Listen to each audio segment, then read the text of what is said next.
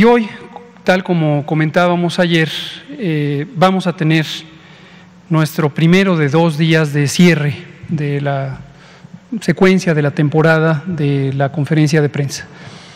Como comentamos ayer, eh, solo quiero retomar sobre eso, eh, la idea de cerrar el ciclo de la conferencia de prensa diaria de ninguna manera implica cerrar los canales de comunicación.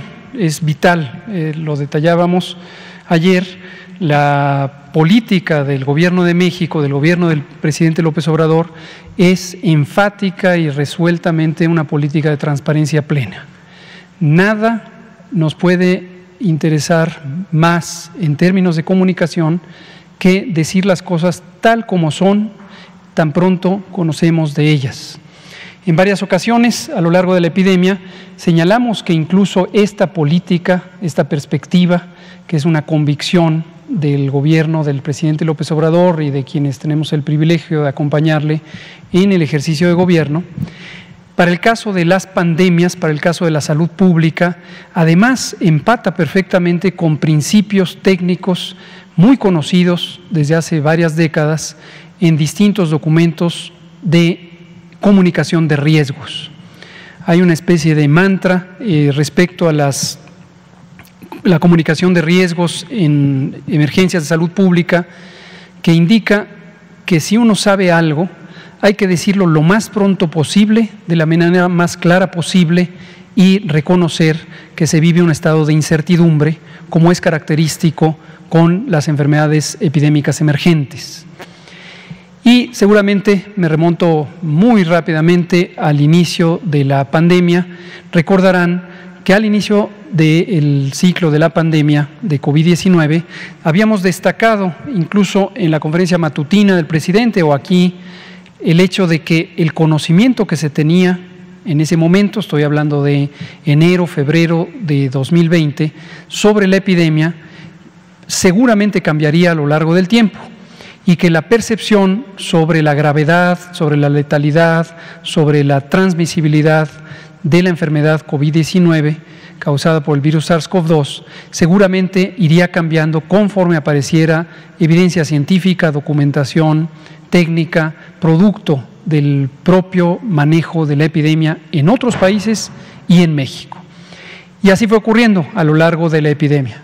De cuando en cuando revisamos un poco los anales del, ciclo de comunicación y seguimos viendo gente que hoy día, eh, pequeños circuitos de información que ya conocemos que les ha costado muchísimo trabajo a lo largo de toda la epidemia entender estos eh, conceptos y que retoman diciendo que minimizamos la pandemia y de repente editan segmentos de videos de esa época donde decíamos en este momento no parece ser una enfermedad grave, eh, pero quitan toda la parte donde explicamos por qué la evidencia científica va cambiando. Pero en fin, más allá de, ese asunto, queremos dejar muy en claro que en ningún momento vamos a cerrar los canales de comunicación. Una cosa que nos ha hecho gracia en las últimas 24 o 48 horas es eh, una eh, especulación que hay por ahí de que, como hace un par de días tuvimos un cuestionamiento por parte de una periodista, que eso nos está llevando a cerrar.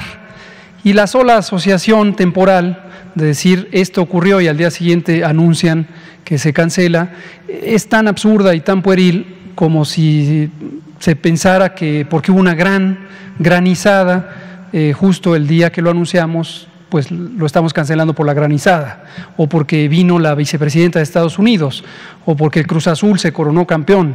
E, es así de absurdo el nivel de argumentación tan básico de algunos eh, segmentos.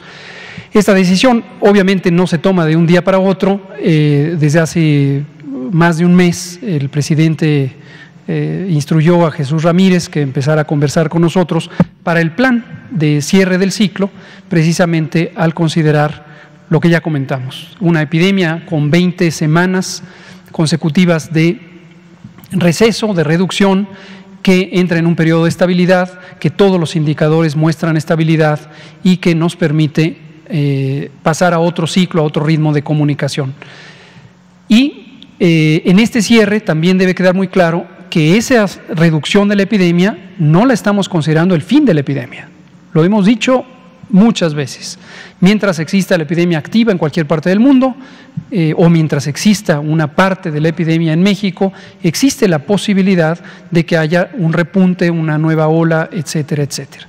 Pero en algún momento tenemos que eh, cerrar el ciclo de esta comunicación, pasar a otras que nos permitan eh, tener una repertorio de información no solo sobre la epidemia de COVID, sino los múltiples temas de la transformación del sistema de salud y los múltiples asuntos de interés en el vasto universo de la salud pública.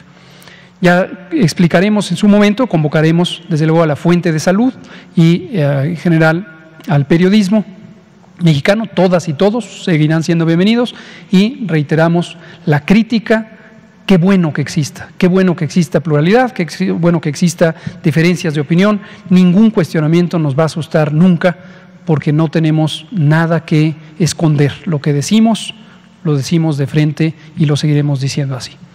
Bueno, vamos a empezar la conferencia de prensa. Eh, yo hago una advertencia. Tan pronto estaba entrando aquí al Palacio, eh, fui convocado a una reunión eh, con el presidente y el equipo de salud.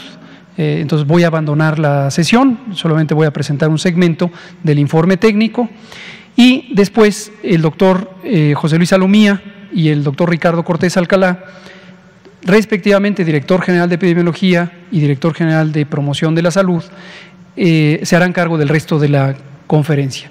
Y es muy importante para nosotros que sean ellos quienes presenten, porque hay todo un grupo humano muy amplio de colegas, y colegas que han estado trabajando en el manejo de esta epidemia. Eh, no podríamos, evidentemente, traerlas a todas y todos, pero eh, es eh, claro que el doctor José Luis Salomía, el doctor Ricardo Cortés, junto con el doctor Ruy López Ridaura, en el grupo de la Secretaría de Salud, son quienes han estado en posiciones más centrales respecto a la coordinación. Eh, mañana, que hagamos el cierre final, también comentaremos sobre la lista de múltiples compañeras y compañeros que han participado eh, muy importantemente. Muy bien, son las 19 eh, horas con 9 minutos. Vamos a pasar al informe técnico. Me pongo de pie, lo comento y sin más me salgo y les voy a dejar a ellos la conducción.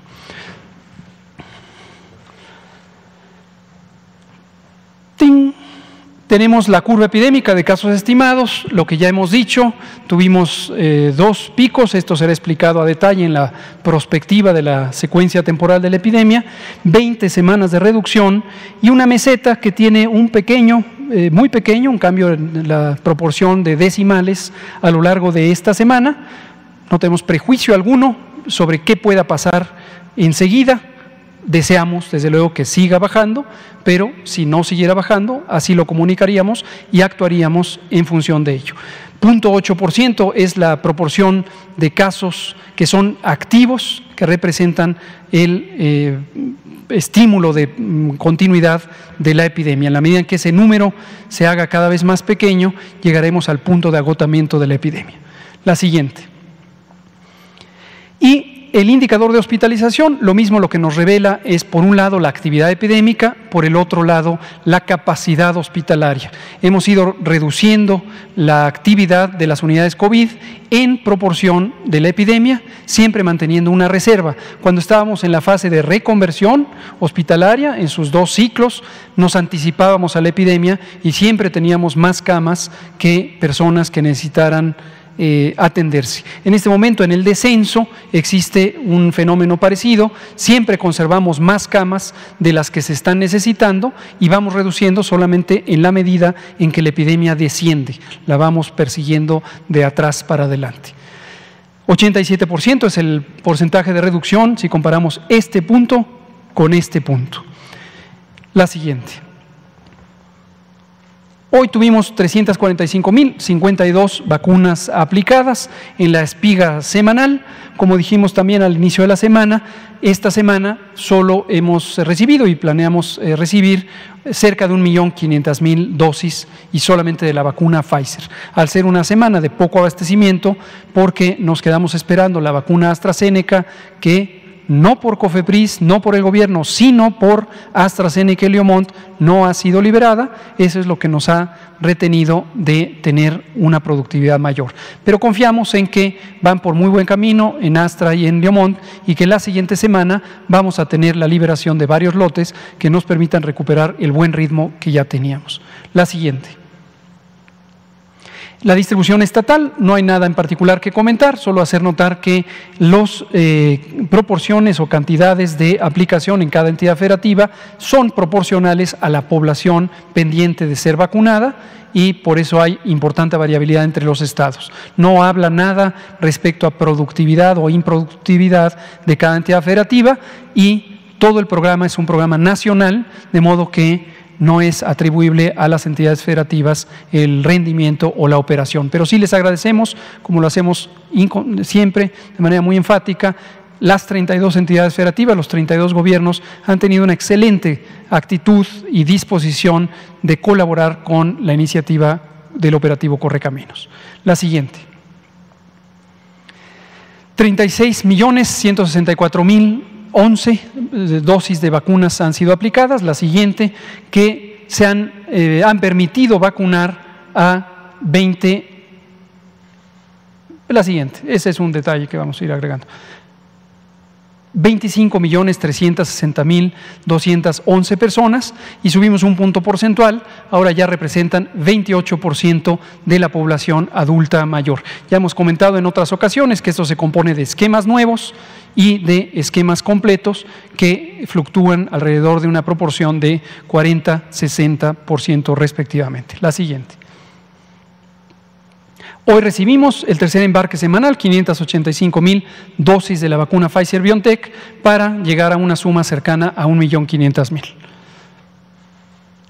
distintos tipos de vacuna, todas ellas seguras, de calidad y eficaces, ya conocidas, están en uso, se programa su uso de acuerdo a distintas características de las propias vacunas y de las poblaciones. 44.806.655 dosis se han recibido en México, la enorme mayoría se han aplicado ya. La siguiente y última es nuestro calendario, calendario cumplido para la semana, hoy, para esta semana, solamente Pfizer BioNTech. Yo aquí lo dejo y comento eh, simplemente la lógica de lo que se presentará.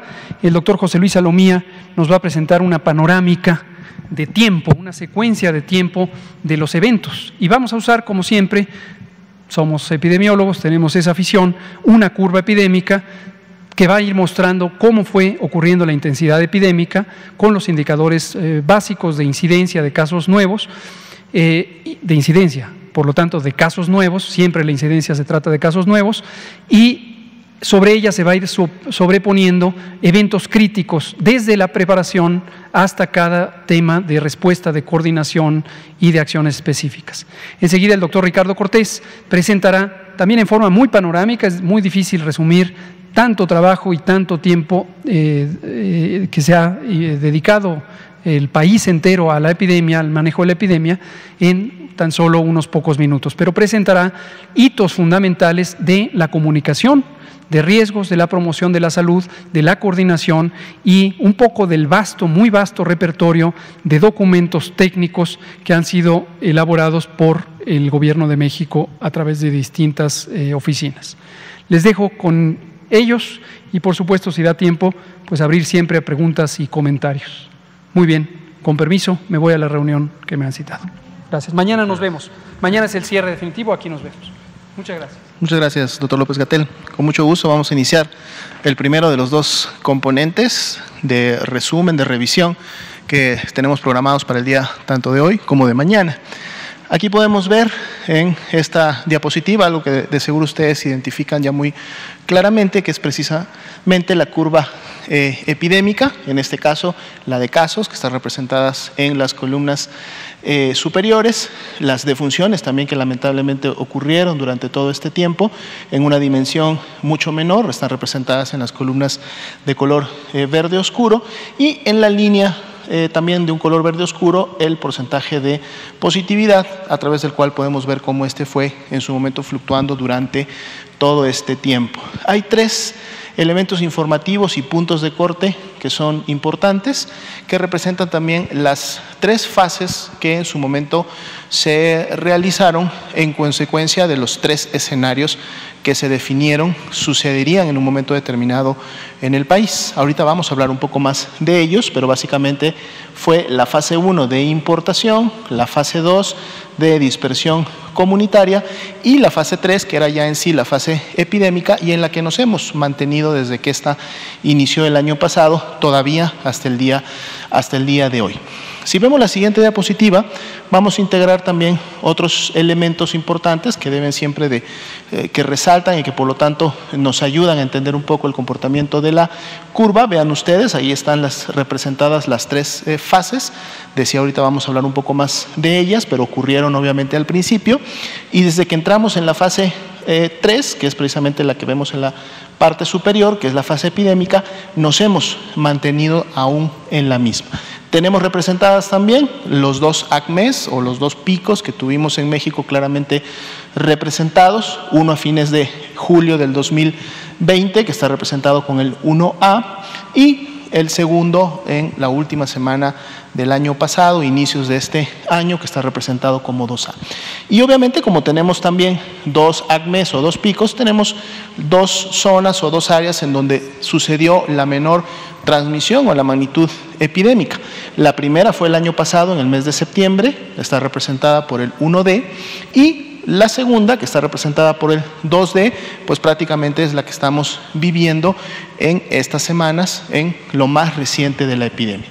Lo que vamos a revisar para este componente es un poco los eventos iniciales o que sucedieron inclusive antes de que se diera el primer caso eh, confirmado en México. Y por eso entonces vamos a hablar sobre lo que en su momento fue la preparación que inició desde el monitoreo y el alertamiento y cómo se fue dando paulatinamente la respuesta.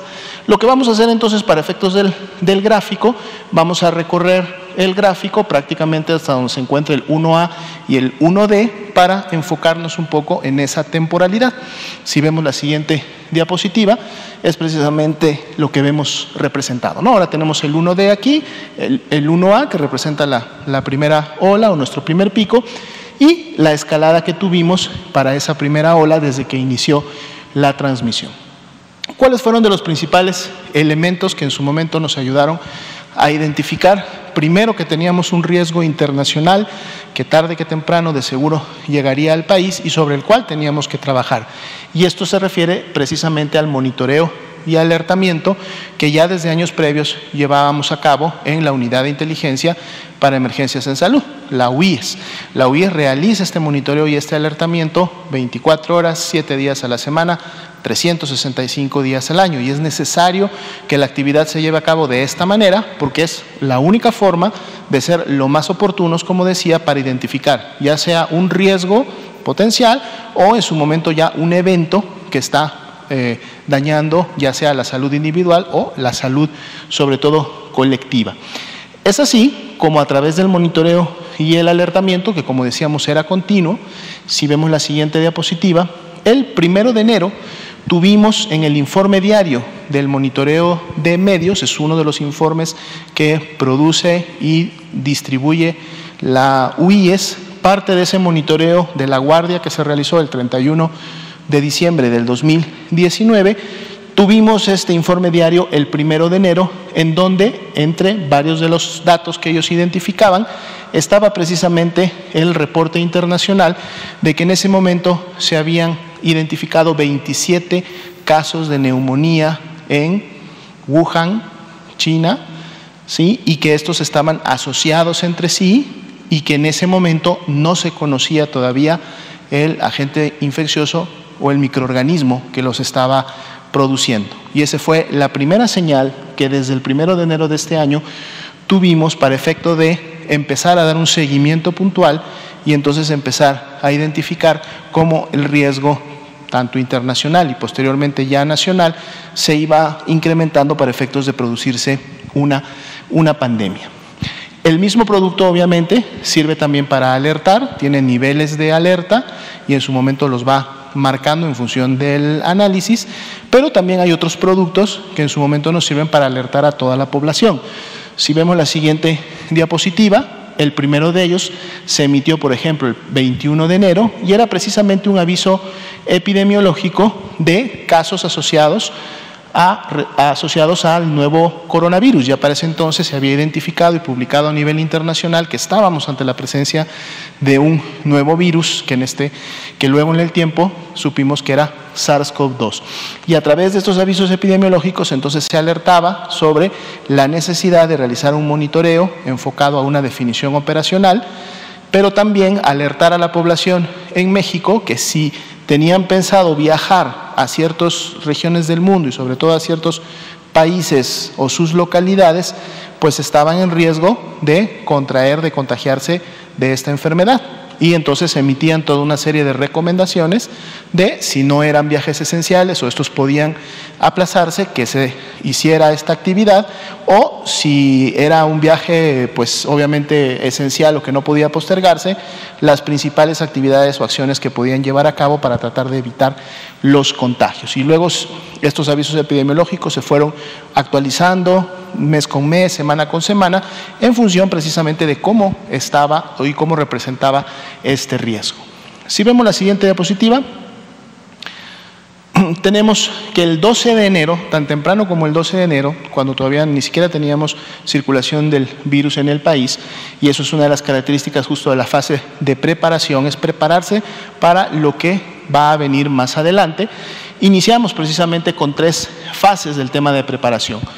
Marcos de actuación, que en su momento era identificar todos aquellos marcos normativos, lineamientos, guías, protocolos, manuales, etcétera, que podían en este momento o en ese momento servir para organizar y coordinar la respuesta pero que a su vez también entonces, una vez identificados, nos permitirían en una fase 2 llevar a cabo diagnósticos y entonces saber en qué nivel de base nos encontrábamos como Sistema Nacional de Salud y por lo tanto nuestra capacidad de responder si era mm, mala, era buena, estábamos más o menos, pero entonces, ¿qué teníamos que hacer? ¿Qué teníamos que identificar para escalar, para desarrollar? ¿Qué, nos hacía falta para estar listos para cuando en su momento el virus llegara al país y se presentaran los primeros casos? Entonces pudiéramos dar la respuesta correspondiente. Y obviamente esto iba de la mano de la fase 3, en donde podríamos llevar a cabo ensayos, simulacros de lo que estábamos este, preparando y a la vez a través de ellos poder hacer evaluaciones y entonces emitir recomendaciones para poder mejorar todos estos marcos normativos. Un ejemplo de ello es precisamente en la siguiente diapositiva, que al encontrarnos ante un nuevo microorganismo que no había existido antes en el mundo, pues teníamos que desarrollar una prueba de laboratorio para poder identificar la presencia y por lo tanto la afectación en un individuo y posteriormente a través obviamente de la vigilancia epidemiológica poder identificar las afectaciones colectivas o que a la salud pública este nuevo virus estaría produciendo. Y es así como el 16 de enero, fíjense en la primera quincena de enero, el Instituto de Diagnóstico y Referencia Epidemiológico había ya desarrollado la prueba confirmatoria para poder identificar la presencia del virus y por lo tanto estar listos para identificar el inicio de la fase 1, que en su momento sería la importación del mismo. Fuimos el primer país en Latinoamérica en desarrollar la prueba este, confirmatoria. Sin embargo, desarrollar y tener la prueba confirmatoria no era suficiente, porque el INDRE no podía absorber la carga de casos y muestras que en su momento se necesitaba para poder identificar oportunamente el virus. Es por eso que durante las siguientes cuatro semanas, si vemos la siguiente diapositiva, se trabajó en capacitar y realizar la transferencia de insumos para la confirmación de casos a toda la red nacional de laboratorios de salud pública, porque entonces necesitábamos tener la capacidad de confirmar casos en lo local en cada una de las 32 entidades federativas. Y el 18 de febrero es cuando las entidades federativas estuvieran listas y todas tenían la capacidad de llevar a cabo la prueba confirmatoria.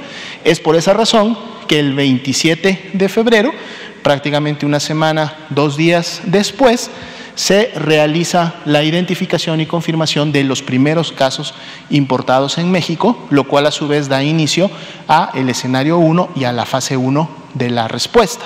Esto fue posible precisamente porque los laboratorios tenían ya la capacidad. Esos primeros casos fueron identificados en Sinaloa, lo confirmó el Laboratorio Estatal de Salud Pública de Sinaloa, lo hizo también el del Estado de México y lo hizo el Laboratorio Metropolitano de la Ciudad de México, que fue donde se identificaron los primeros casos importados de COVID-19 en México. El INDRE obviamente ratificó los resultados, emitió en su momento las evaluaciones y posteriormente la red estuvo en condiciones de continuar con la actividad.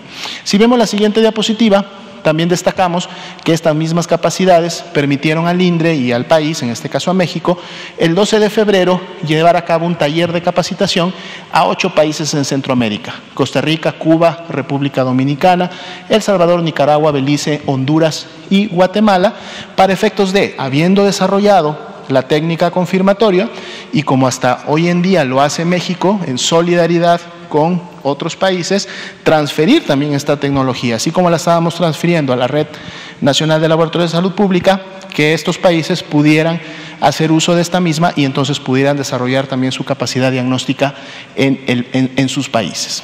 Si vemos la siguiente diapositiva. El 22 de enero iniciamos con las conferencias de prensa. La primera de ellas fue en la sede de la Secretaría de Salud, allá en, en Lieja. Y vean, el día de hoy estamos llevando a cabo la conferencia número 449 y bueno, pues estimamos que el día de mañana sea la última conferencia diaria, la 450. Así también al día siguiente, el 23 de enero, se emitía el primer comunicado técnico con la información correspondiente. Y a partir de ese momento el comunicado se emitió diariamente hasta el que van a ver ustedes el día de hoy a las 8 de la noche, pero para el día de ayer llevábamos 503 comunicados técnicos emitidos en donde ustedes tienen acceso a mucha más información y más detallada y productos analíticos que obviamente los que presentamos por el tiempo aquí en la conferencia. Si vemos la siguiente diapositiva, el 30 de enero, vean ustedes que todavía no había casos, estamos un mes antes de que iniciaran los casos y la transmisión en el país, se convocó ya a que sesionara el Comité Nacional para la Seguridad en Salud, que es un órgano colegiado de coordinación multinivel, donde participan no solamente dependencias estratégicas de la Secretaría de Salud, sino también de otras dependencias federales que son necesarias y que en ese momento se visualizaban como necesarias para poder contribuir a una muy buena respuesta. Y aquí es donde da inicio esta coordinación intersectorial que en su momento y a lo largo de las siguientes semanas permitió al país poder responder de una manera rápida y adecuada.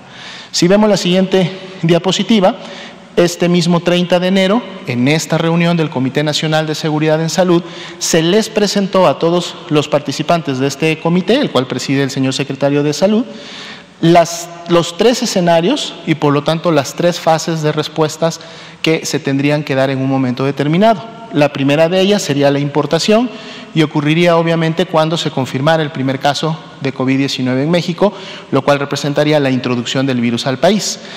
En este momento se tendrían obviamente casos importados, muy probablemente brotes familiares, que serían la familia de estos casos importados, y en un momento determinado la principal medida de acción sería la contención.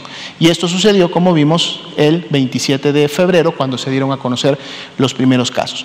Pero entonces luego vendría un pequeño escalamiento hasta llegar a la fase 2, en donde ya en la fase 2 tendríamos ya no solo transmisión y brotes familiares, sino ya transmisión comunitaria. El virus empezaría a dispersarse en... Eh, las diferentes colonias o en la interacción de personas en sus trabajos, en sus áreas eh, eh, educativas, etc. Aquí las principales acciones fueron de contención mitigación y esto dio inicio el 24 de marzo y ahí lo vemos representado con el F2. Y la fase 3 en donde ya sería la fase epidémica, es decir, una transmisión ya de tipo regional y una dispersión nacional, en donde ya tendríamos el virus pues prácticamente en todas las entidades federativas, seguiríamos con acciones de contención y mitigación y esta dio inicio el 21 de abril y ahí las pueden ustedes tener identificadas F1, F2 y F3 para cada una de estas fases. Importante solamente mencionar que cuando nosotros presentamos estos tres escenarios y sus tres fases fue el 30 de enero, es decir, todavía no habían ocurrido. Esto fue precisamente la proyección que era necesaria para que todo el sistema de Salud empezara a generar las capacidades para cada una de las fases y entonces poder tener, decíamos, una respuesta adecuada. Si vemos la siguiente eh, diapositiva, una de las primeras acciones que hizo el Comité de, este, de Seguridad Nacional en Salud fue mandatar que se instalara el Subcomité Técnico de Enfermedades Emergentes el cual se llevó a cabo al día siguiente de la sesión del Comité Nacional de Seguridad y Salud, es decir, el 31 de enero, ya, estábamos sesionando a través de una coordinación técnica interinstitucional, precisamente para poder llevar a cabo ahora sí toda la respuesta técnica, definir y llevar a cabo todos los lineamientos y lo que se iba a requerir para esta actividad, pero sobre todo la coordinación que tiene que ver eh, con todo el sector salud, tanto con las instituciones, IMSS, ISTE, SEDENA, CEMAR, etcétera, como con las 32 entidades federativas, en donde recordemos que cada una de ellas tiene una autoridad sanitaria y opera el sistema de salud. Si vemos la siguiente, aquí en, esta, en el seno de este subcomité técnico se activaron los principales componentes de acción que estuvieron operando y continúan operando hasta este momento para efectos de la respuesta. Vigilancia epidemiológica, atención médica, promoción de la salud, sanidad internacional, el componente administrativo financiero para poder dar viabilidad de este tipo a las intervenciones, los equipos especiales de emergencia, la respuesta institucional que era importante, así como el de investigación científica. Y durante todo este último año prácticamente y meses de la epidemia, ustedes han visto estos actores participando también en las conferencias, exponiendo diferentes productos y actividades que se llevaron eh, a cabo.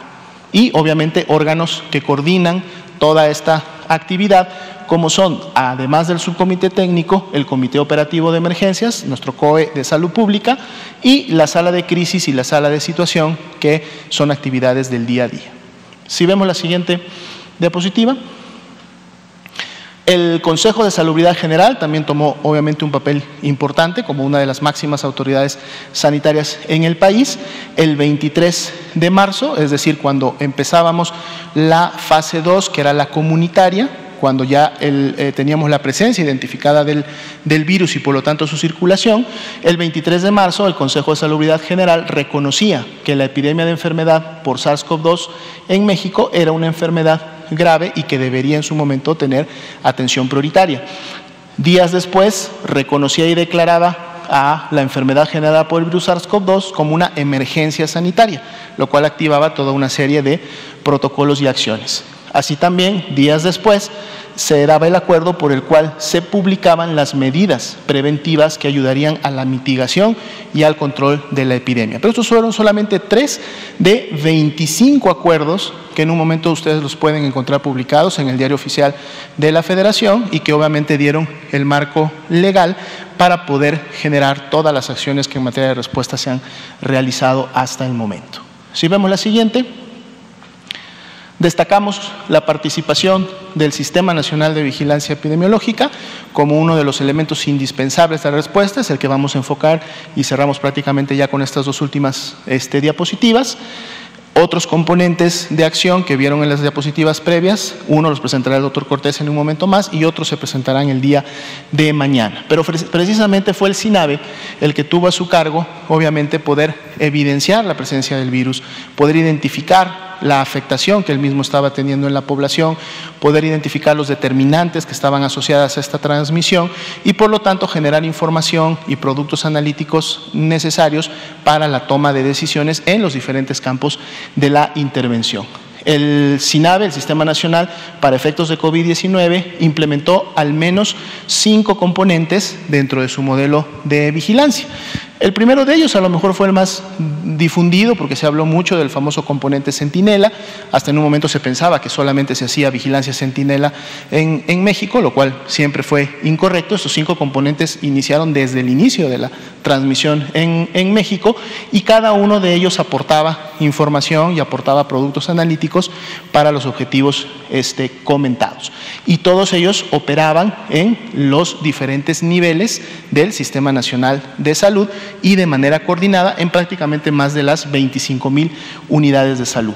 Obviamente el SINAVE también integra la Red Nacional de Laboratorios de Salud Pública, 31 laboratorios estatales, un laboratorio metropolitano en la Ciudad de México y seis laboratorios de apoyo a la vigilancia epidemiológica que están estratégicamente colocados en hospitales de alta especialidad y es a través de ellos que precisamente podemos conocer día con día qué es lo que está sucediendo y cómo se está comportando la epidemia en México. Y finalmente, la siguiente es que gracias a toda esta actividad, ah, vamos a darle dos más porque estas ya las vimos al principio. Una más. Perfecto. Gracias a esta actividad es que al día de hoy y al corte de hoy se han podido estudiar más de 7.189.826 personas en lo que va de la epidemia, siendo para efectos de la vigilancia epidemiológica, históricamente nunca se ha estudiado una enfermedad de esta magnitud. Es la primera vez en México que el Sistema Nacional de Vigilancia Epidemiológica monitorea, detecta, clasifica, notifica, da seguimiento y clasifica finalmente a esta gran cantidad de personas.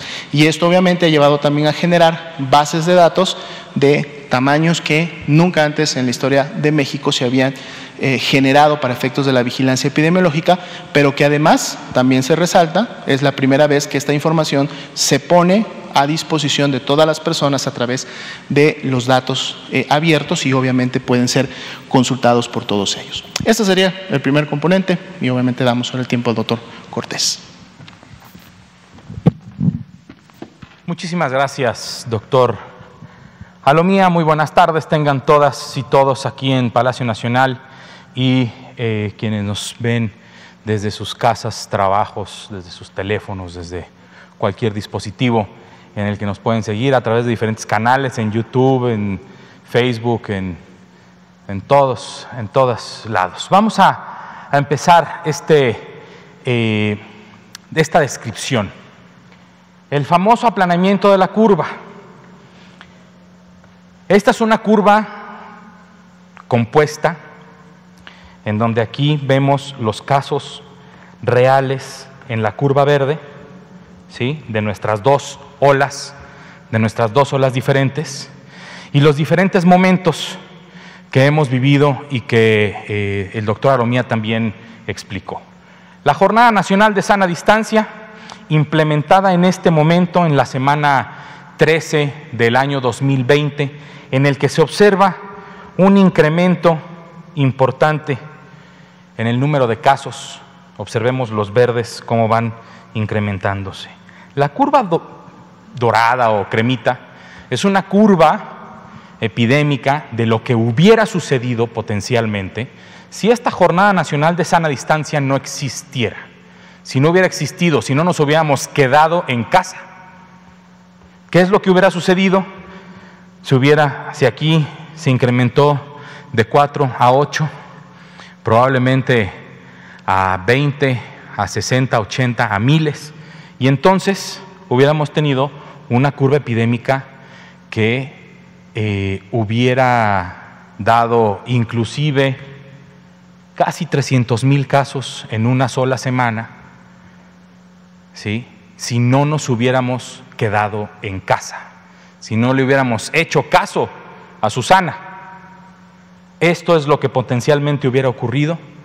Y si el 80% de estas personas tienen una sintomatología leve, el otro 20% hubieran necesitado hospitalización. Hubieran sido muchas más, muchas más de las 30 mil camas que tenemos disponibles, gracias a la reconversión hospitalaria, muchas más.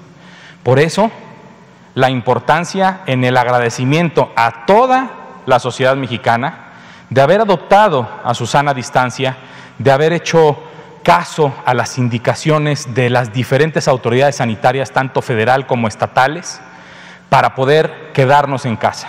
Un sacrificio impresionante que valió la pena.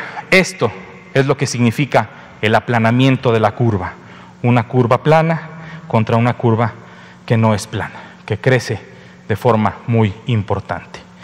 En la semana 24, alrededor de la semana 24, se implementa la medición de los eh, eh, indicadores del semáforo de riesgo epidémico y de ahí, de ahí, con las reglas de Susana Distancia y el Escuadrón de la Salud, empezamos a aprender cómo convivir con este virus que llegó para quedarse.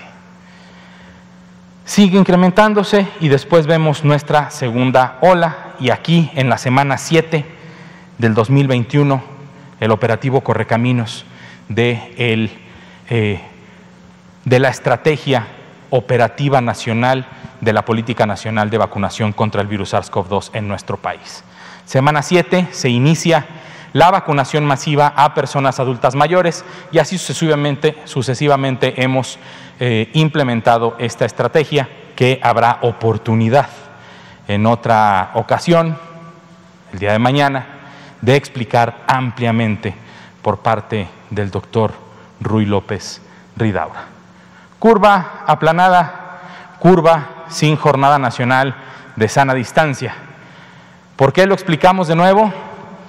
Porque sigue habiendo una pregunta sobre qué significaba el aplanamiento de la curva. Esto es, ¿por qué no vimos una curva no aplanada? Pues porque gracias a usted que se quedó en casa, logramos tener esta curva y no esta. La siguiente, por favor. Susana Distancia, un personaje que la sociedad mexicana adoptó, un personaje que llegó inclusive a otros países, tanto en América Latina como en eh, el continente asiático, eh, un, eh, noticiero de Japón habló sobre cómo en México, a través de, esta, de este personaje de comunicación, para obtener una empatía con las personas sobre el sacrificio que estábamos por, por hacer todas y todos en, nuestro país, hablaba de eh, una empatía con la gente para hacer esta, este distanciamiento social lo más amable posible a través de Susana Distancia. Y claro que Susana sirvió para todo, ¿no? Sirvió para que las personas en México la adoptaran, la hicieran suya y entonces eh, aparecerían este, aparecerían múltiples opciones de cómo se va apropiando la gente de su sana distancia y por eso el gran impacto que tuvo la Jornada Nacional de Sana Distancia. El municipio de Metepec, que tuvo este anuncio de este video, este anuncio de televisión, un video para todos, es la apropiación de una idea que sirvió para tener un mejor control de la epidemia en nuestro país, Susana distancia. Y el semáforo epidemiológico, el, semáforo de riesgo epidémico que empezó en la semana 24 y que fue transitando la semana 28, 29 y así la 30 y luego cada dos semanas y cómo se iban pintando y despintando un poco los eh, estados de la República hasta llegar eh, a la semana, por ejemplo, 40 y aquí empieza la segunda ola. Y entonces empiezan también a cambiar los colores a colores más intensos hasta llegar a la semana 50 eh, y 52 de nuestro, del año, para después también transitar al año 2021 y también con eh, estos eh, indicadores observamos cómo se fue poco a poco también despintando nuestro país de esos colores, de esos colores que indican un riesgo, un riesgo mayor. El verde es el menor riesgo posible, no es riesgo cero, todavía todos estamos en riesgo mientras exista eh, este eh, virus en el mundo.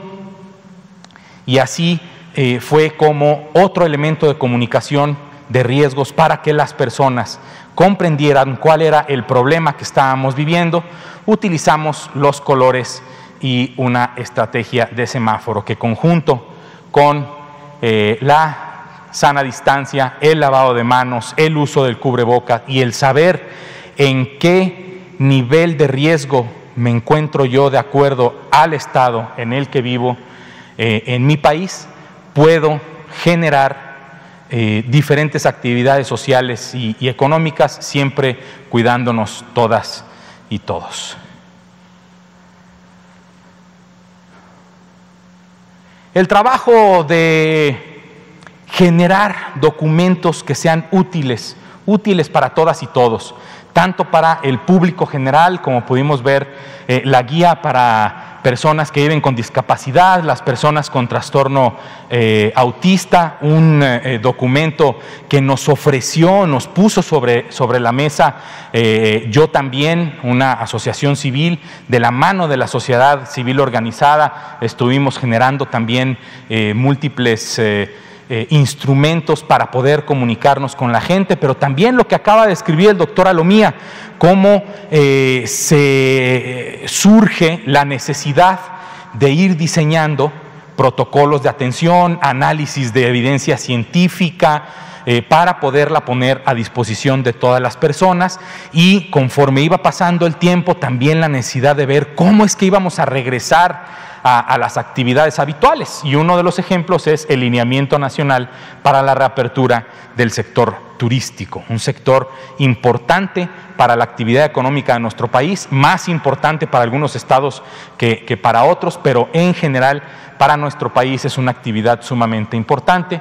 Y también, por ejemplo, los criterios de eh, poblaciones en situación de vulnerabilidad que tienen mayor riesgo de desarrollar una complicación de, eh, de COVID-19 en los centros de trabajo. ¿Cómo, ¿Cómo íbamos a evaluar el riesgo que las personas tenían y cómo iban a ir regresando poco a poco a sus actividades laborales las personas. Este eh, trabajo, por ejemplo, aquí pueden ver que dice Gobierno de México. ¿Por qué dice Gobierno de México? Porque lo hicimos todas y todos porque se sentó el equipo del doctor Mauricio Hernández Ávila del Instituto Mexicano del Seguro Social a analizar la, evidencia científica que existía, a redactar el documento, a ponerlo eh, a consideración del Comité de Nueva Normalidad, en donde estamos sentados el ISTE, el IMSS, eh, Trabajo y Previsión Social, eh, Economía, Salud, y por eso generamos un documento del Gobierno de México que sirve para todas y todos, para tomar decisiones. En este documento, aquí vemos de acuerdo al, nivel de riesgo epidémico en el estado en el que vivimos, cómo las personas que, viven con algún eh, padecimiento, por ejemplo, diabetes, hipertensión, eh, el estado de embarazo, etcétera, cuál sería la forma en que estas personas pudieran ir regresando a sus labores habituales.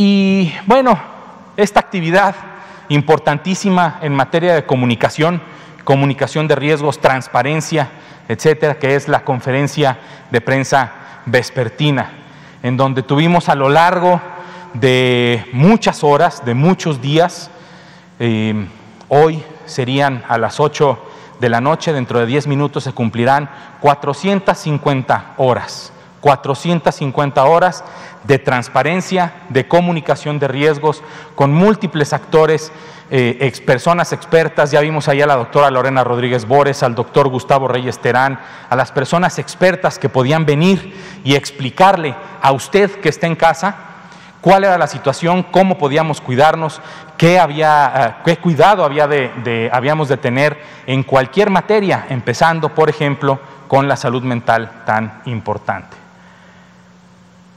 450 horas nada más de comunicación, de constante explicación, de responder preguntas, de tener contacto con las personas, de tener contacto con los medios de comunicación, de ejercer este derecho que todas y todas tenemos a estar bien informados, a estar bien comunicados. 450 horas. Dicen que ningún otro país tuvo este ejercicio de comunicación efectiva e intensa para que las personas estuvieran bien informadas a lo largo de toda la epidemia. Fueron pocos, en realidad fueron pocos los días en los que se suspendió este ejercicio de comunicación con usted, con usted que está en casa, fueron pocos los días. 450 conferencias de prensa de una, de una hora y a lo mejor un poquito más, porque había algunas conferencias de prensa que duraban un poco más, sobre todo cuando hicimos algunos eh, eh, viajes, algunas giras a otros estados de la eh, República. Cerramos con estas 450 horas de extraordinario experiencia para nosotros como profesionales de, de la salud, en la que tuvimos también que sacar Em, nuestro comunicador, aprendimos mucho de ustedes em, en los medios de comunicación. De verdad, muchas gracias por esta eh, oportunidad de tener tanta comunicación. Eh, a las personas que, que nos vieron todos los días, también muchísimas gracias. A quien se cansó en la número 200 a lo mejor y a quien nunca nos vio también, muchas gracias porque aunque no nos hayan visto, de cualquier forma se quedaron en casa y guardaron su sana distancia. Son las 19 eh, con 52. Doctor Alomía, por favor, para ceder la palabra a los medios de comunicación. Tenemos ocho minutos, vamos a tratar de aprovecharlos de la mejor manera posible. Por favor, le damos el uso de la voz. Liliana Noble, de Pulso Saludable. Luego saltamos por acá y regresamos de este lado. Gracias. Buenas noches, Liliana Noble de Pulso Saludable. Rapidísimo, me gustaría conocer de los dos. Ahora que veía, doctor eh, Alomía, la explicación me hizo recordar mucho y siempre le voy a agradecer, igual que al doctor Cortés, la oportunidad que me dieron a mí y a mi equipo de trabajo de estar en el INDRE y me hizo pensar eh, cuánta gente, como bien lo mencionaba el doctor eh, Ricardo Cortés, cuánta gente trabaja detrás de, todos ustedes, igual que en los medios de comunicación que aquí representamos y ustedes desde sus trincheras. Yo quisiera saber cuál es la experiencia como profesionales de la salud que les deja este ejercicio de comunicación en una pandemia tan compleja a nivel mundial, inédita por las circunstancias y que pareciera que, empieza a dejar esta tregua, pero que todavía sigue siendo incierta porque no hay un medicamento que pudiera contrarrestar la enfermedad más que la vacuna. Gracias. Híjole, eh, lo que creo que yo más aprendí es que ser, ser oportunos es vital anticiparnos eh, es sumamente importante. Y esto se refleja muchísimo en materia de promoción de la salud porque la promoción de la salud lo que busca es anticiparse al daño y no eh, ya ir al tratamiento del daño. Yo creo que esta epidemia, este problema de salud pública nos eh, ofrece muchos aprendizajes como sociedad, como eh, gobierno, como sistema de salud, eh, en donde todos vamos aprendiendo eh, muchas, muchas cosas.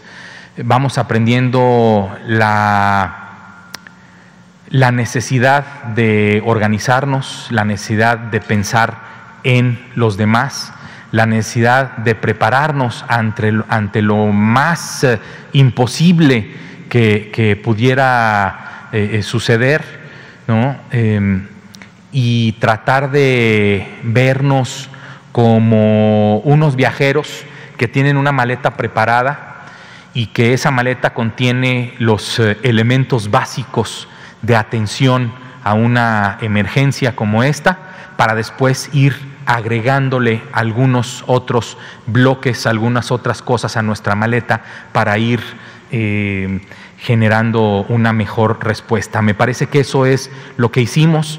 Em, era, fue tan complicado encontrarnos con este virus realmente, eh, básicamente nuevo, diferente que, lo que eh, vimos en influenza, porque pues, en influenza al menos ya teníamos una vacuna para la influenza estacional y lo que hicimos fue tomar esa tecnología y vacunarnos después.